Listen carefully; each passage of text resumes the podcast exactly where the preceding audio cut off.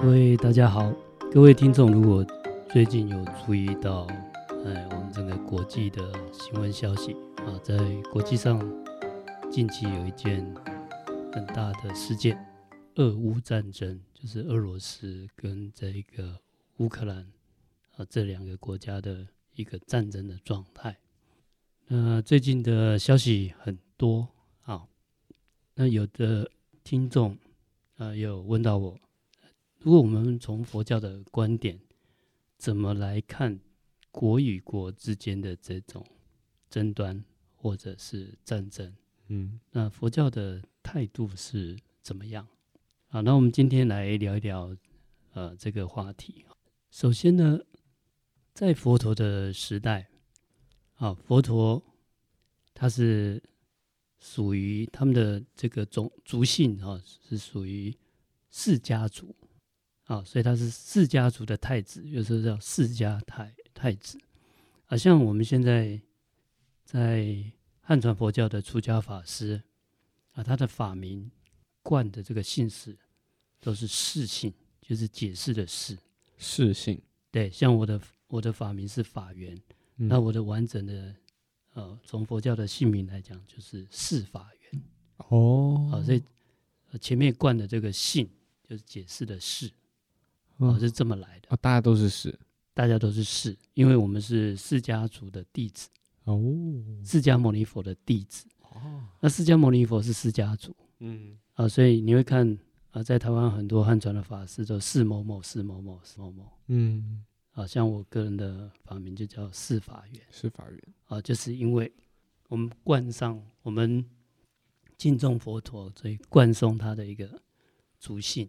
是他这个族姓就是释迦族，释迦族有佛陀这样的伟人的成就，同时在历史上释迦族也曾经被灭族，是被邻国大屠杀。这个是发生在释迦牟尼佛成佛之后的事情是吗？是的。哦，哎，这个没听过哎。大众普遍对释迦牟尼佛的。一些相关的印象就是他是王子嘛，所以您的意思是说，别的国家把他的皇室给灭掉了？是，哇，那这个好好来听一下。佛陀的母国啊，叫迦毗罗卫国，这个算是当时一个小国。嗯，啊，这个小国他们的族姓、他们的种族啊，虽然他们整体都是雅利安人。但是雅利安呢，有很多不同部族嘛。那佛陀他们这个部族，Sakya，Sakya 这个部族啊，是属于释迦族。那他邻国有一个大国叫舍卫国，舍卫国啊，他的国王呃叫波斯匿王。佛陀成佛以后，波斯匿王非常的敬重佛陀，那常常邀请佛陀到他们的都城。啊，去传道啊，像很有名的《阿弥陀经》啊，如是我闻，一时佛在舍卫国啊，即树起孤独园。那事实上就是在舍卫国里面有一个很大的一个金色道场啊，就是由啊齐元太子，还有啊齐陀太子跟当时一位长老啊叫孤独长老。他们合资帮啊佛陀帮佛教成立一个很大的一个金色啊，我们现在称作为奇缘金色。好，那《阿弥陀经》就是在那个地方，佛陀被邀请去那边宣宣讲宣说的。所以波斯匿王哈，当时他算是佛陀的一个重要的护法。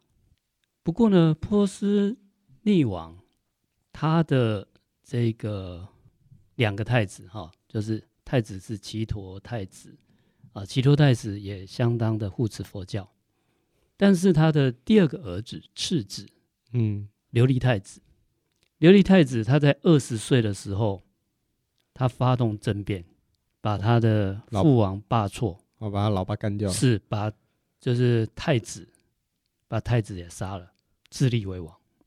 所以爸爸就两个推崇佛教的，对父子都过世了。是的，哦。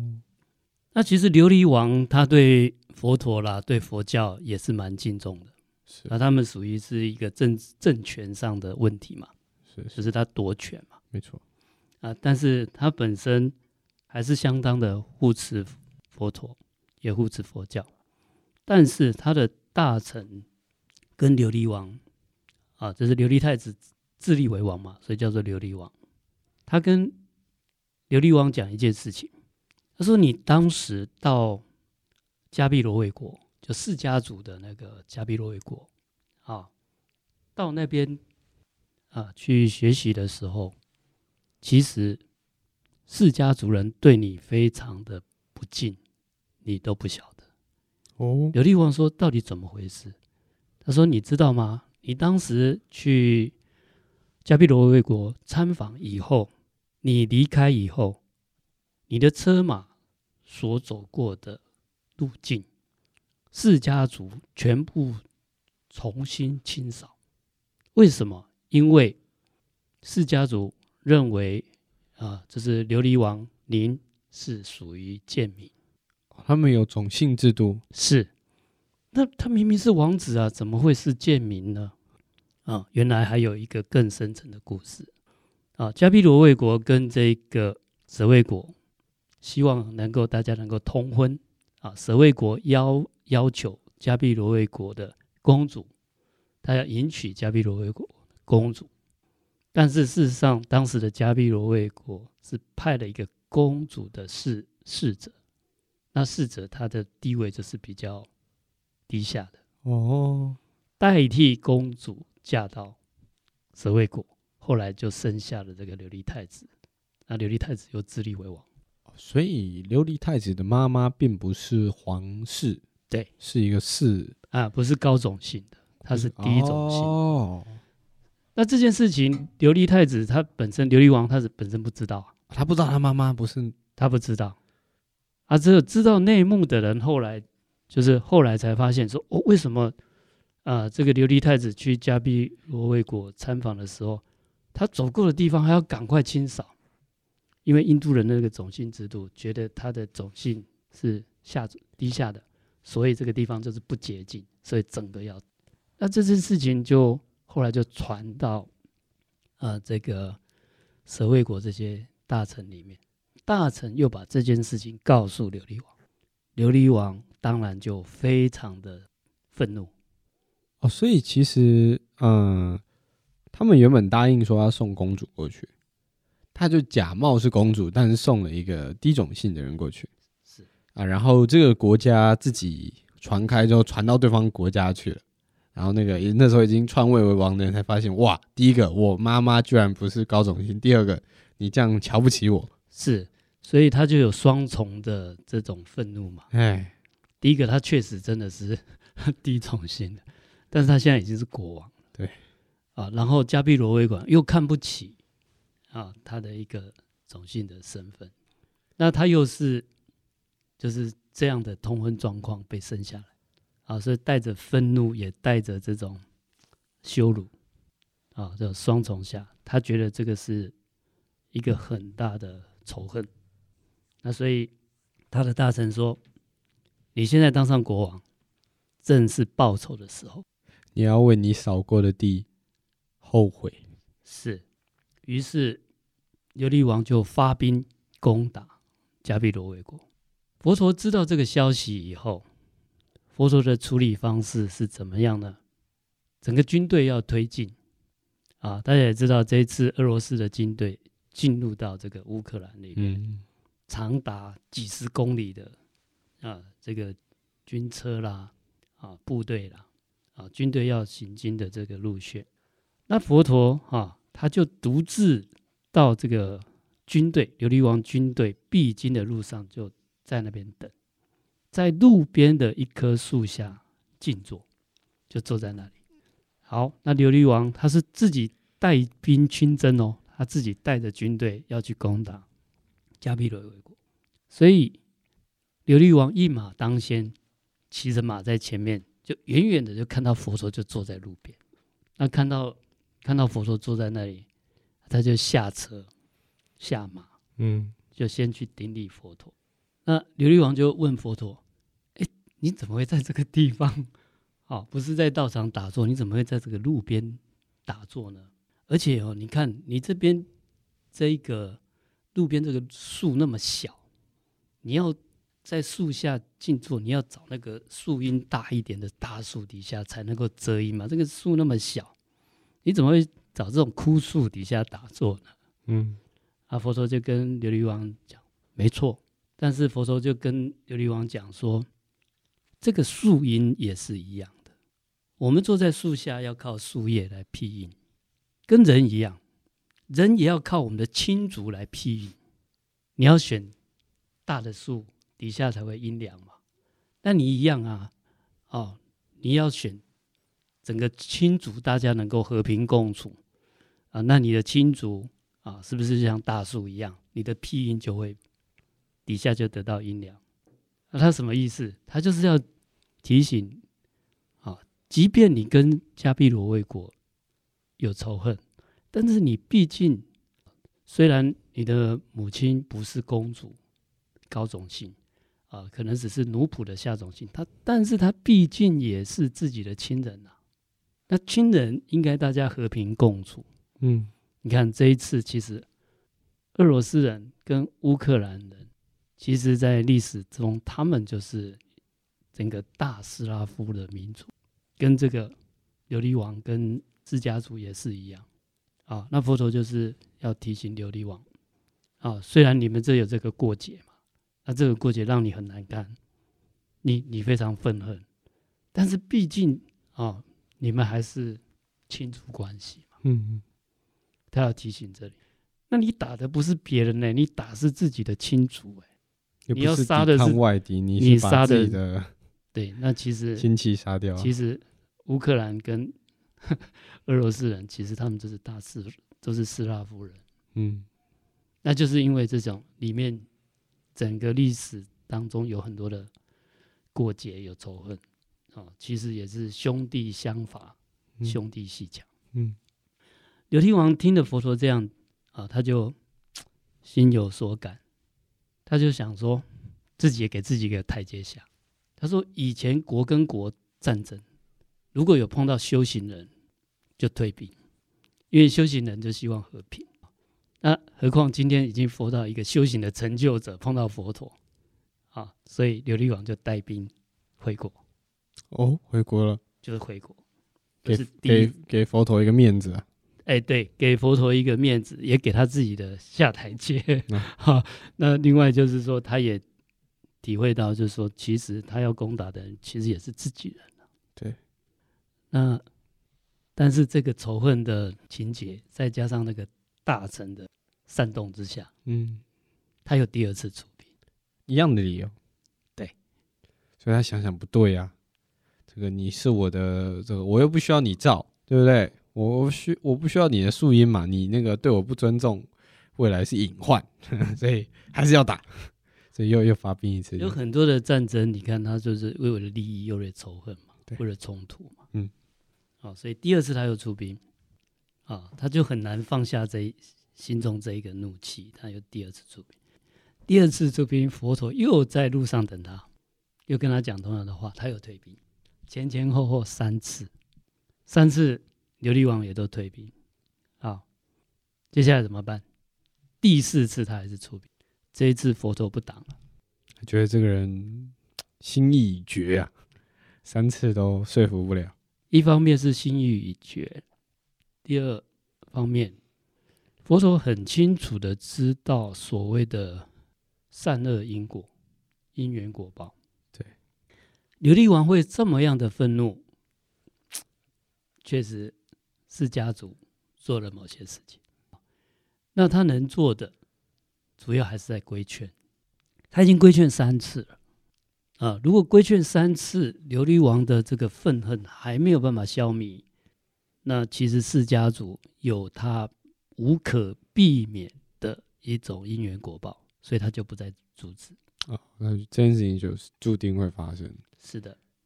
同时，他对这个迦毗罗卫国不懂得忏悔觉悟，这种劫难是自己招赶来的。对啊，他们难道都没有他被出兵三次了，他们都没有派派人去道歉啊，什么都没有，哦、那活该啊！那佛陀也算是尽力了，仁至义尽，啊、哦，也是仁至义尽了。啊，到了第四次的时候，佛陀就没有再去阻止。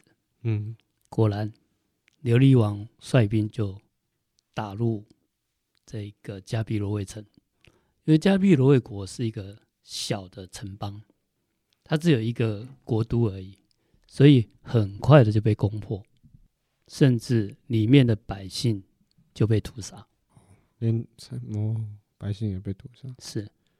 啊，虽然释家族他们啊出现了一位伟大的圣人，但是他还是躲不过自己的命运所造所造作的这种恶业。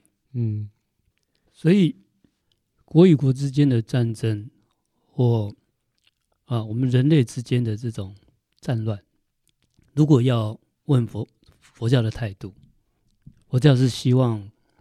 大家能够和平。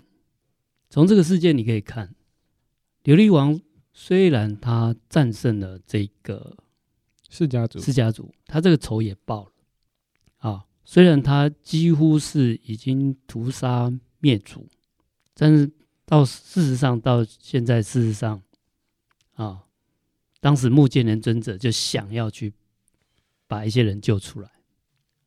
虽然我们现在觉得是被灭族，其实还是有人躲过了这个劫难啊，因为也有人他在外地啊，也有人呃，他们的其实这个雅利安人他们也互相通婚嘛啊，那其实他也有些人是像有些公主也嫁到其他国家。总之啊，这种国与国之间的战争，或者是人与人之间的这种啊斗争，我们也有一句话。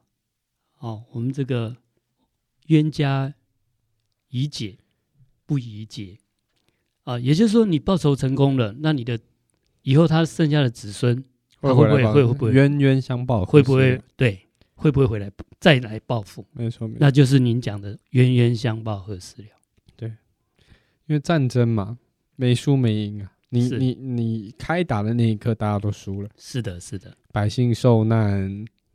任何事情，就算你赢回了尊严，赢到了土地，那你还是失去了很多很多东西。甚至他在做这件事情的时候，他又种下一个恶业嘛。是的，是的，未来还是会回来。未来他还是会回来，以这个另外一种或者是类似的方式再回报出来。对，啊，所以现在这个。国际上有很多的这个国国家，或者是这种在在煽动这些战乱的啊，因为他没有因缘果报的概念，嗯啊，他觉得这种战争交战国，他是会觉得里面的人民深受其害。那在旁边的人啊，甚至现在国际上还有在鼓动这个 两边做战争的，他以为说，呃。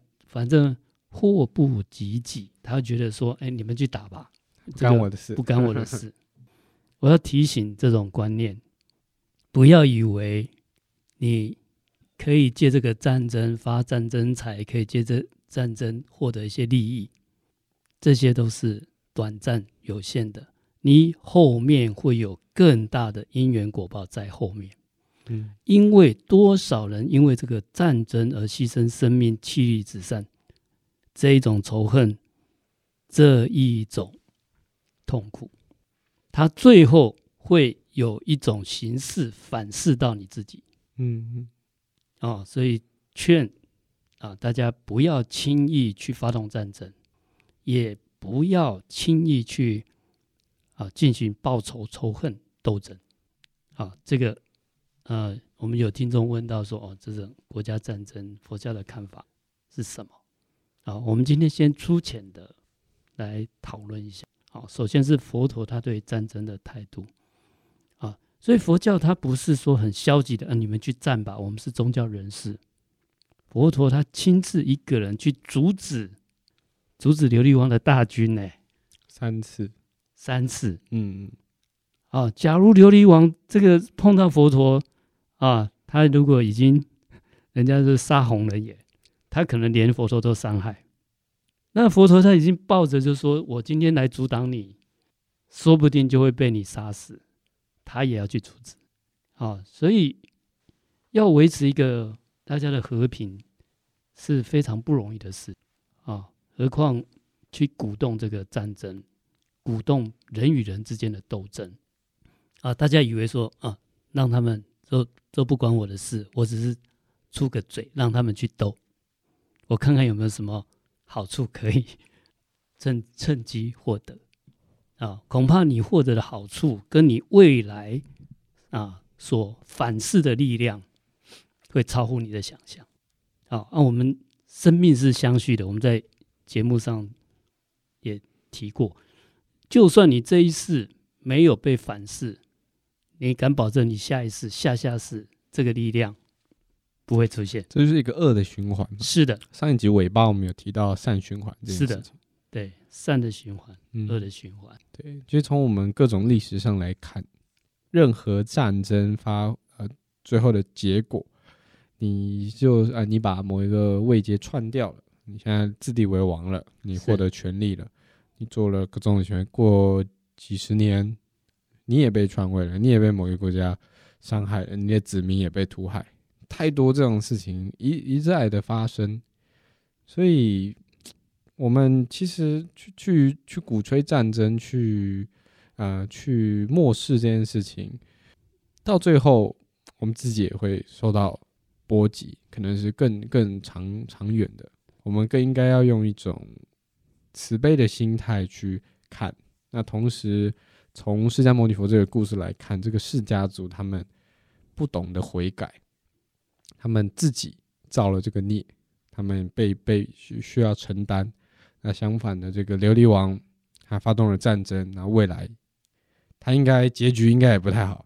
是的，啊，他的结局我们在以后的节目我们再来详谈。是啊，那您刚才讲的非常好，那我们也是呃衷心的啊来祝福啊这个战事能够早日平息。啊，那我们的呃，这个当地的当地的这个啊，这些难民啊，能够得到好的照料啊，已经战死的这些军人们啊，他的他的这个啊，他的灵性得到慰藉，可以升到净土啊。如果因为受伤的众生啊，或者是受难的这个众生，希望他早日离苦得乐。